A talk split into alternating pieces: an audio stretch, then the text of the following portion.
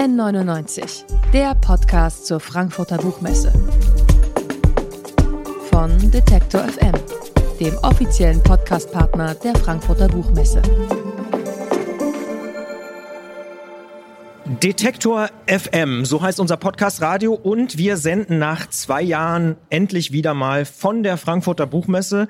Glitterschnitter, so heißt das aktuelle Buch aus dem Herr Lehmann-Universum und Sven Regner, den muss ich vermutlich niemanden vorstellen, der oder die unsere Podcasts hört oder auch unsere Streams. Ich sage nur Element of Crime, Herr Lehmann, Neue War Süd oder Wiener Straße. Hallo und herzlich willkommen, um es ganz fix zu machen hier Ja, bei hallo. Detektor FM. Ja, moin. Wir haben kurz drüber geredet. Im Pop-Business eher du, im Literaturbetrieb eher sie. Deswegen wird Da wird sich gesiezt, ja, ja. Gnadenlos, ja. da sind wir absolut äh, konform und bleiben Ziehen wir beim durch. Sie. Ja, ja, auf jeden Fall. So machen wir das. Vor 20 Jahren, ich habe mich mal so ein bisschen versucht zu erinnern, da bin ich zum Studieren nach Leipzig gegangen und vor 20 Jahren ist tatsächlich Herr Lehmann erschienen. 20 Jahre ist schon eine ordentliche Zeitspanne. Sie haben vor vier Jahren hier bei uns im Gespräch gesagt, Herr Lehmann und die Figuren aus den Büchern, die sind eigentlich immer angenehm, weil Sie sich ja selber ausgedacht haben, diese Figuren und auch freiwillig ja immer wieder mit ihnen auch beschäftigen. Und Sie haben gesagt, das fand ich ganz interessant, vielleicht wird es ja irgendwann alles zusammen ein Monumentalwerk. Jetzt ist noch eines da. Ja, das hat ein bisschen sowas, ne? dass das immer mal wie so ein Wimmelbild wird, äh, von dem man verschiedene Teile aber erst ergänzen muss und so. Äh, es ist schwer zu sagen. Letztendlich ist es so, dass bei mir die Ideen für die Romane über die Figuren kommen, die inspirieren mich. Und ich denke also einfach eine Zeit lang über so Leute nach und dann fallen mir dazu einfach Geschichten was die machen könnten, was passieren könnte. Und das interessiert mich, weil ich anhand dieser Geschichten eigentlich alles erzählen kann, was ich wahrscheinlich eingestandenermaßen und auch bewusstermaßen erzählen will. Und auch das Unbewusste wahrscheinlich, was sich ja auch immer da reindrängelt, auch da seinen Platz findet. Also ich vermisse da nichts. Das ist mir dann auch egal, ob das jetzt vor 40 Jahren spielt oder vor 20, das ist mir nicht wurscht. Weil bestimmte Sachen, die man erzählen will, die hat man vielleicht vielleicht auch mal erlebt, vielleicht vor zehn Jahren oder so, aber man kann sie auch in eine andere Zeit transportieren oder was auch immer und auch vor Fremden entsprechend und dann funktioniert das eigentlich fast noch besser, wenn man die durch diese Distanz noch besser beurteilen kann und man eigentlich noch einen anderen Blick auf die Dinge bekommt.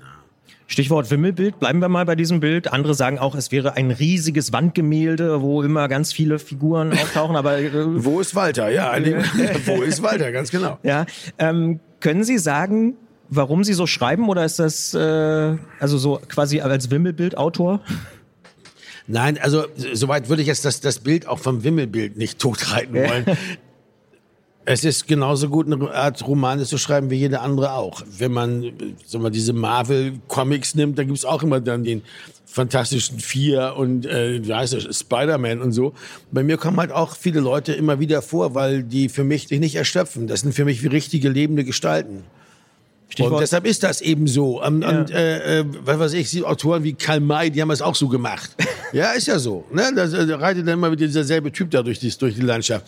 Ja. Ist mir auch recht. Also ich glaube, das ist mir eigentlich egal. Entscheidend ist, dass man, dass man seinen eigenen Stil findet, in dem, wie man die Romane schreibt, in dem, was da literarisch eigentlich auch passiert. Das ist wichtig. Und das, mir ist damals das gelungen am Hand von, von Frank Lehmann, weil mir auffiel, dass mir beim Erzählen, beim Schreiben der Romane wichtig ist, was den Leuten durch die Birne rauscht, was sie denken und wie sie zugleich handeln. Das hat mich immer interessiert. Die Diskrepanz auch zwischen dem, was man denkt und dem, wie, man handelt, wie die Gedankengänge sich entwickeln, was bei Arno Schmidt das längere Gedankenspiel heißt, wie die Gedanken sich entwickeln anhand dessen, was dort für diese Person in dem Moment passiert äh, äh, welche Blüten das treibt im, im Oberstübchen. Das hat mich immer, das, das ist mein literarischer Stil, dass ich das damit viel arbeite. Denn bei diesen Büchern noch mehr als vielleicht bei Herr Lehmann, weil bei Herr Lehmann und den zwei anderen verwandten Romanen man immer nur dieser einen Figur folgte. Hier in Glitterschnitter und in Wiener Straße auch folge ich sehr vielen verschiedenen Figuren, die also teilweise dieselben Sachen aus ihrer Sicht dann nochmal erzählen oder die aus deren Sicht nochmal erzählt wird, sodass man also auch mitbekommt, was die eigentlich denken.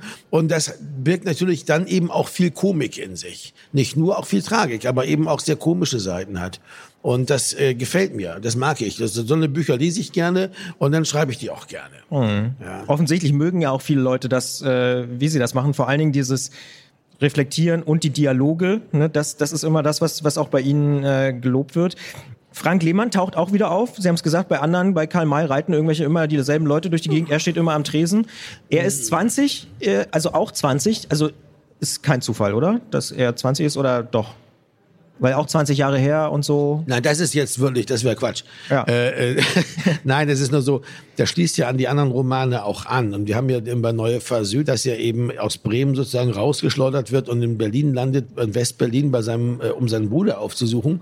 Und diese Geschichte verfolge ich eigentlich immer noch weiter, aber er ist jetzt bei, sowohl bei Wiener Straße wie auch hier ein bisschen an den, an den Rand gedrängt, ein bisschen im Hintergrund. Er ist nicht ganz so wichtig. Es geht nicht nur um ihn und was er erlebt, sondern es geht eigentlich darum, wie die Leute um ihn herum äh, eigentlich alle, die ja alle in einem ähnlichen Alter sind, so zwischen 20 und 30, darum kämpfen, irgendwie einen Platz im Leben und in der Gesellschaft zu finden, der ihnen taugt, um es mal wie ein Österreicher zu sagen. Und äh, wo sie irgendwie damit klarkommen, dass da Regeln aufgestellt werden für so ein Erwachsenenleben, die sie selber nicht gemacht haben, die sie auch zum Teil nicht durchschauen und die, wo sie irgendwie einen Weg reinfinden, und zwar auf eine sehr exzentrische Weise. Aber letztendlich ist das das ewige Thema, wie der Einzelne versucht, sozusagen mit der Gesellschaft, in der er lebt, klarzukommen. Und das ist eigentlich das, glaube ich, das, das große, überwölbende Thema bei diesen ganzen Romanen. Wie kann sich der Einzelne, wie versucht er, welche Strategien hat er, äh, sei er weiblich oder männlich? Hier spielen Frauen eine große Rolle bei Gitterschnitter. Welche Strategien entwickelt der Mensch, um sich da irgendwie reinzufinden, irgendwie klarzukommen mit dem, was er ist und mit dem, was von ihm erwartet wird? Das ist mir wichtig. Das ist das Thema meiner Romane, glaube ich. Sie haben es auch angesprochen, das ist so immer dieselbe Zeit, 20 bis 30 sind die so. Warum ist das so eine besondere Zeit? Naja, das ist ja die Zeit, in der man eigentlich sozusagen beim Spiel mitspielen muss, dass man dessen Regeln man nicht durchschaut. Also man, man ist so auf der Schwelle zum Erwachsenensein.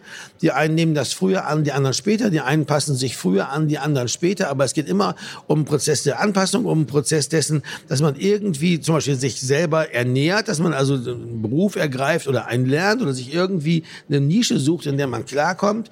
Gleichzeitig die sozialen Beziehungen eigentlich neu ordnet. Also Liebesdinge spielen natürlich eine große Rolle, sexuelle Dinge Aber natürlich auch einfach Freundschaften, auch gemeinschaftliche Aktionen, wie zum Beispiel so eine Band zusammen zu betreiben oder zusammen Kunst zu machen und so weiter.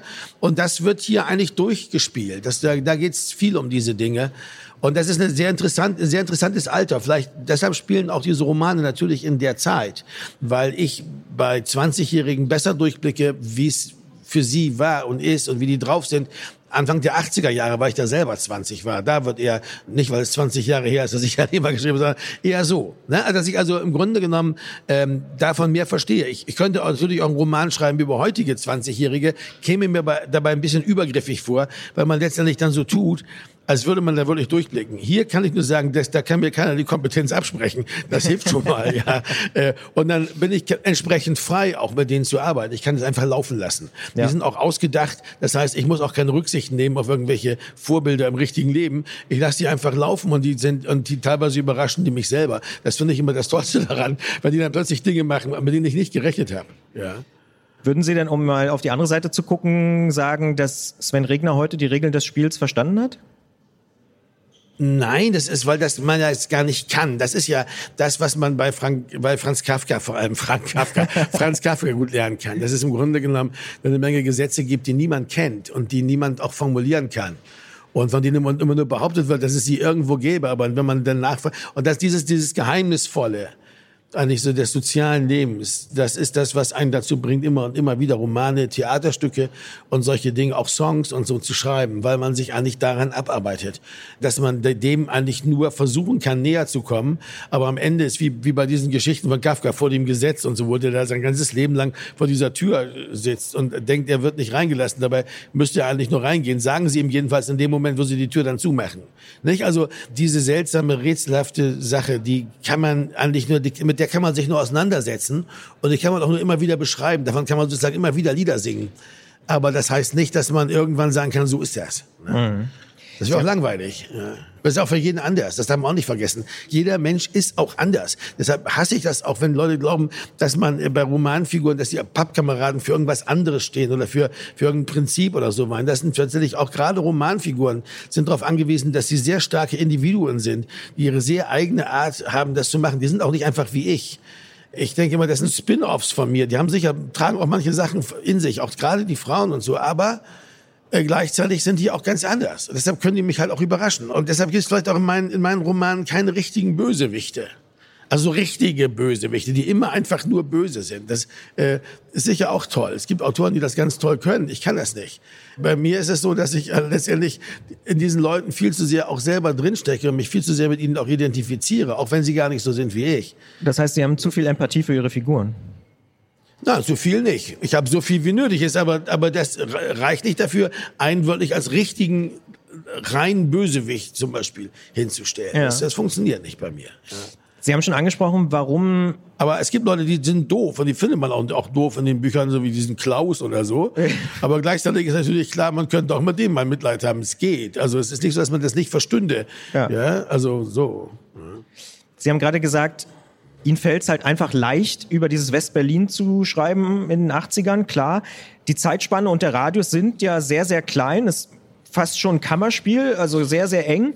Ähm, Gibt es irgendwas, was Sie auch heute noch fasziniert an diesem ja ganz besonderen Status Westberlin 80er? Nein, man darf nicht vergessen, also wie gesagt, die Leute sind in dem Alter so um die 20. Wenn ich also eine Geschichte habe, die davon abhängt, dass die Leute dieses Alter haben, lasse ich es gerne darspielen. Äh, es gibt auch zum Beispiel Magical Mystery, die Rückkehr des Karl Schmidt, der spielt 1995. Das ist durchaus eine andere Welt, spielt auch ja. größtenteils in Hamburg oder in, in westdeutschen mhm. Orten, wo sie eben da auf Tournee sind. Ja. Das ist schon mal nochmal was. Also es geht auch anders. Also ich bin nicht davon besessen von der Zeit, was natürlich das Dankbare ist. Und das habe ich ja auch so empfunden als junger Mensch, der da damals hinkam, weil das eine Zeit war, in der die Kunst sozusagen einen ungeheuren Stellenwert hatte. In dieser Stadt, in ganz Deutschland eigentlich damals. Und auch gerade Musik im Zuge dieser Punk, Postpunk, Neue Deutsche Welle Geschichte eine unglaubliche Rolle spielte sehr viel Aufmerksamkeit auch auf die ganzen Akteure, auf die Künstler und so weiter gerichtet war, äh, so dass auch alles, was irgendwie exzentrisch war, seltsam, avantgardistisch, völlig verrückt und so, auch einfach diese Aufmerksamkeit mitbekam. Also das Licht auch auf diese Leute schien.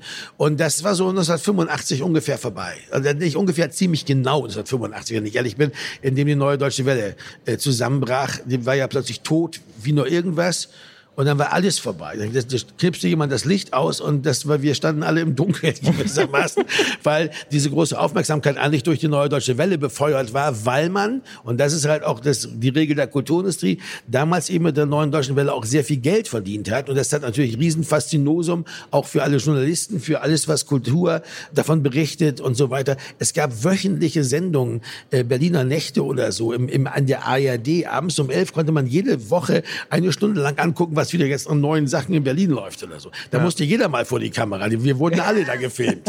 ja, das, so ein Film wie B-Movie von, von Mark Wheeler, den man nur sehr empfehlen kann, der lebt ganz viel von Footage aus genau diesen ganzen Journalistenteams, die da die ganze Zeit durch West-Berlin marodierten und von allem, aus jedem Übungsraum berichteten. Das war schon toll, ja. ja. Und dass diese spezielle Atmosphäre, die was sehr aufgeheizt ist, ist natürlich für einen Roman, der in so einer Bohemia spielt, ist es natürlich äh, sehr dankbar. Ist viel besser, als wenn das nur äh, eher langweilige Zeiten sind wie zwischen 85 und 1990. Also ja. als es als so neue Sachen zwar gab, aber eher ja. so unten drunter gärte. Ne? Also dann ist ja diese Techno-Explosion sozusagen die nächste große Sache geworden. Aber das ist eben eine andere Geschichte. Ja. Spannend finde ich persönlich ja auch, dass äh, in Glitterschnitter so Alltagsdinge auftauchen, über die viele von uns, und ich muss ehrlicherweise sagen, auch ich persönlich natürlich vorher gar nicht so intensiv nachgedacht haben. Komplett eingerichtete Ikea-Zimmer sind da ein Thema oder vielleicht sogar an erster Stelle Milchaufschäumer. Und das muss ich zugeben, ich spreche im Vorfeld gerne mit Kolleginnen und Kollegen über so ein Gespräch. Und einer hat gesagt, oh ja, Milchaufschäumer finde ich ein wichtiges Thema. Und eine Kollegin meinte, frag bloß nicht über Milchschaum irgendwas. Das ist mir egal. Er kommt ja vor, also was soll's. Also wir können über alles reden. Ja. Ich glaube, das ist, Aber was, was ich sagen will, was ich wirklich spannend finde an dem, an dem Milchschaum, so als, als Symbol, dass da was Neues in die Welt kommt, weil vorher gab es nur die Kondensmilch, so. Ja, natürlich, klar, das war das. Und plötzlich fingen alle damit an, irgendwie Milch aufzuschäumen und zusammen mit Filterkaffee in so Schalen zu gießen. Und dann wurde das als Milchkaffee, so Café Olé mäßig, ja. ja. Und dann alle so, hey, Café Olé, hey, oh la la, äh, ja, so savoir vivre. Äh, das war, das war in den, in, so wie es, wie eben auch die Kneipen, die, die für die Jüngeren, für die Bohemen sozusagen waren, gab es eben auch dann keine weißen Gardinen mehr. Man trank das Bier in der Regel doch lieber aus Flaschen als aus dem Fass und so weiter. Also einfach kulturelle Zeichen, die sich plötzlich so, so herausschälen. Äh, das war eigentlich auch der Beginn der, also sozusagen der, der Keim dieser ganzen Cappuccino-Wahnsinns, der ja dann irgendwann aufkam. Also äh, ich weiß noch genau, damals gab es in Berlin eigentlich nur einen einzigen Laden, die echt sowas wie richtigen Cappuccino machen. Das war so ein Eiscafé am Kleistpark, da am U-Bahnhof. Alles andere sozusagen war wirklich, die haben wirklich teilweise Sahne auf Filterkaffee gemacht und gesagt, das ist Cappuccino. Also das ging damals los. Und das, das, heute denkt man, das ist ganz normal, aber das ist eben so. Und ich, manchmal finde ich das interessant, dass es so, so Dinge fangen irgendwann einfach an. Und Ja, man weiß ja. nicht, wer war das Und heute gibt's Wer an jeder Ecke damit- irgendwie so ein Röstcafé. Ganz irgendwie. genau. Und wer hat denn jetzt eigentlich damit angefangen, fragt man sich. Wer war denn wohl der erste Dödel, der, also, da musste, früher war es da so, dass man wirklich nach Italien fuhr und dann hat man erstmal über den Brenner gefahren, erstmal die erste Sofort Raststätte erstmal, raus, ja. ein Cappuccino trinken, weil das gab's vor bei uns nicht, so, ne? Irgendwer muss ja auf die geniale Idee gekommen sein, das ist ein Milliardenmarkt, das mache ich jetzt auch. Das bringe ich da jetzt hin, ne, so, in meinem Café oder so. Du musst ja jetzt so eine Maschine kaufen für ein paar tausend Mark. Ja, die man, wo man das dann so mitmachen kann und so. Und das ist so, das ist natürlich interessant, weil, weil, weil, weil wie die Leute dann damit umgehen die also darauf treffen. Also da passieren solche neuen Dinge, wie, wie diese darüber diskutieren. Die, die Österreicher hatten das viel früher. Die hatten den Espresso, war schon ein großes Thema in, in 50er Jahren. Sie hatten generell eine andere Melange. Kaffeekultur, die Melange und so weiter. Und die sagen dann, wir haben es erfunden, nicht die Italiener und so. Das ist natürlich interessant. Das macht Und mir dann, Spaß. Genau, dann gibt's Leute, die sagen, ach, weg mit dem neuen Scheiß irgendwie. ja, was, das was nervt doch alles nur so und das macht mir Spaß. Ja, das finde ich irgendwie okay, äh, sich damit auseinanderzusetzen, weil auch das ein Beispiel dafür ist, wie die Leute versuchen, mit dem Leben und der Welt, die sie vorfinden, klarzukommen. Auch da zeigt sich das. Da ist Raum ist da in der, in der kleinsten Hütte, wenn es darum geht zu erkunden, was bei den Welten, bei den Leuten eigentlich so im Oberstübchen da so passiert, was da so durchrauscht. Ne? Ja, und die Milch ist der Gewinner, die Kondensmilch ist der Verlierer, kann man auch sagen. Ne? Ja, aber die Dinge haben ja auch ein Beharrungsvermögen. Das ist ja das, das große Problem vieler Journalisten, dass sie immer, wenn sie ein neues Zeitalter aufrufen, wenn man sagt, das Alte ist tot. Das stimmt aber nicht. Das geht einfach immer weiter. Also so wie ja, man dachte durch Punk und Postpunk und so alles, das ganze alte Kram ist tot und dann war 85 diese Band-Aid-Sause und da waren sie alle wieder da. Alle. Alle, Bob Dylan und wie hieß er da, ähm, äh, äh, Neil Young und alle, alle waren plötzlich wieder da. Ja, diese ganzen alten, alten Rockleute, von denen man dachte, die seien doch jetzt irgendwie weg. In dem Moment waren die wieder da und, und, und die Sachen haben einfach, die Dinge haben immer ein Beharrungsvermögen. Das heißt, auch heute werden noch Milliarden Hektoliter Kondensmilch hergestellt, Ja. ja. ohne dass wir auch nur drüber nachdenken. Man denkt immer, man sieht immer nur die, das, wo eben gerade das Licht drauf scheint. Und das aber auf 90 Prozent der Phänomene, die, dass sie einfach im Dunkeln liegen, das, das macht man sich oft nicht klar. Ja. Stichwort Genuss. Rein lautmalerisch ist das Buch vielleicht auch ein Genuss. Also es wird an allen Ecken und Enden natürlich Berlinert, aber Sie haben es auch schon angesprochen, natürlich sehr stark auch gewienert. Es dürfte wohl im Deutschen kaum Dialekte geben, die eigentlich noch beliebter sind, oder? Also Berlinerisch und Wienerisch, das ist so, darauf können sich fast alle einigen, dass sie das irgendwie gut finden. Ernsthaft? Glaube ich schon. Ich, nicht? Das Be- Berlinern? Ich weiß nicht. Ich lebe seit 40 Jahren in der Stadt. Ich habe mich nicht dran gewöhnt. Das ist ja, man darf es auch nicht durcheinander bringen. Die Wiener reden, Aber so MTV wollen, oder so, so, das war doch, da haben ja alle Berliner eine ganze Zeit lang Ja, oder Viva oder so. Ja, ja, ja. Ehrlich? Ich meine, Christian Ulm war ja auch MTV-Moderator. Ja, ja. Der hat erst auf Englisch moderiert, glaube ich, und dann auf Deutsch, aber der hat ja nicht Berliner. Naja. Na, es ist ja so, äh, die, das Berliner hat ja viel von Angstbeißerei. Das ist ja, ist ja eigentlich kein Dialekt, den man dauernd spricht. Das kann man ja gar nicht. Das nervt ja nur. Auch die Berliner nervt das. nur. niemand kann das. Niemand kann die ganze Zeit so reden. Also, also färbt man manchmal immer nur bestimmte Teile vom Satz damit ein. Und manchmal wird das vor allem benutzt, auch auf eine sehr brutale und auch völlig nervige Weise, um äh, sozusagen so einen Angriff durchzuführen, um sozusagen also auf aggressive Weise, um zu sagen, äh, ich kann mich mit dem, wie ich jetzt spreche, eine, eine, eine, eines Hintergrunds vergewissern, der mich supportet, der irgendwie, ne, ich bin Teil einer größeren Gruppe von Menschen, die auch so sprechen würden zur Not. Und das, und das wird oft, und oft ist das auch defensiv, indem man sozusagen da, wo man sich verteidigt und so dahin zurück, zurückfällt, weil man auf gewisse Weise auch da sich fallen lassen möchte in so eine, so eine Sozio, also es ist ein Soziolekt auf eine gewisse Weise. Und das Komische in Berlin ist zum Beispiel, in Westberlin zur damaligen Zeit haben eigentlich vor allem, wie soll ich sagen, das Proletariat, ja, hat, hat Berlinert und zwar heftigst, richtig hap- happy hardcore. Und in Ostberlin eigentlich vor allem die Intellektuellen. Weil natürlich in Ostberlin mit dem ganzen Proletkult-Kram der DDR, man, wenn man ähm, anfing Die zu Berlinern, konnte Ja. man dann einen auf, auf, auf Proletarier machen. Und das war, ist eigentlich mega peinlich. Aber wenn's, kann man heute noch feststellen, dass, dass wenn jemand in Berlin auch öffentlich Berliner ist, ist es oft ein Ostberliner, äh, aus dem Osten stammender Intellektueller. Ja. Oder es ist so ein, es ist so ein prolliger Elektriker aus Reinickendorf, der eigentlich nicht weiß, was er, wo das Problem liegt und das verschleiern will. Dann fängt er an, mega zu Berlinern, ja, um einen so in die Ecke zu drängen. Ne? Also, damit man bloß die Frage nicht stellt. Aber das jetzt mal beheben kann, das Problem. Ja. Glitterschnitter ist bei Galliani Berlin erschienen, hat 469 Seiten, kostet 24 Euro und ihr bekommt es natürlich im Buchladen eures Vertrauens. Ich bedanke mich bei Sven Regner und sage auf Berlinerisch, ich fand, das war was genau.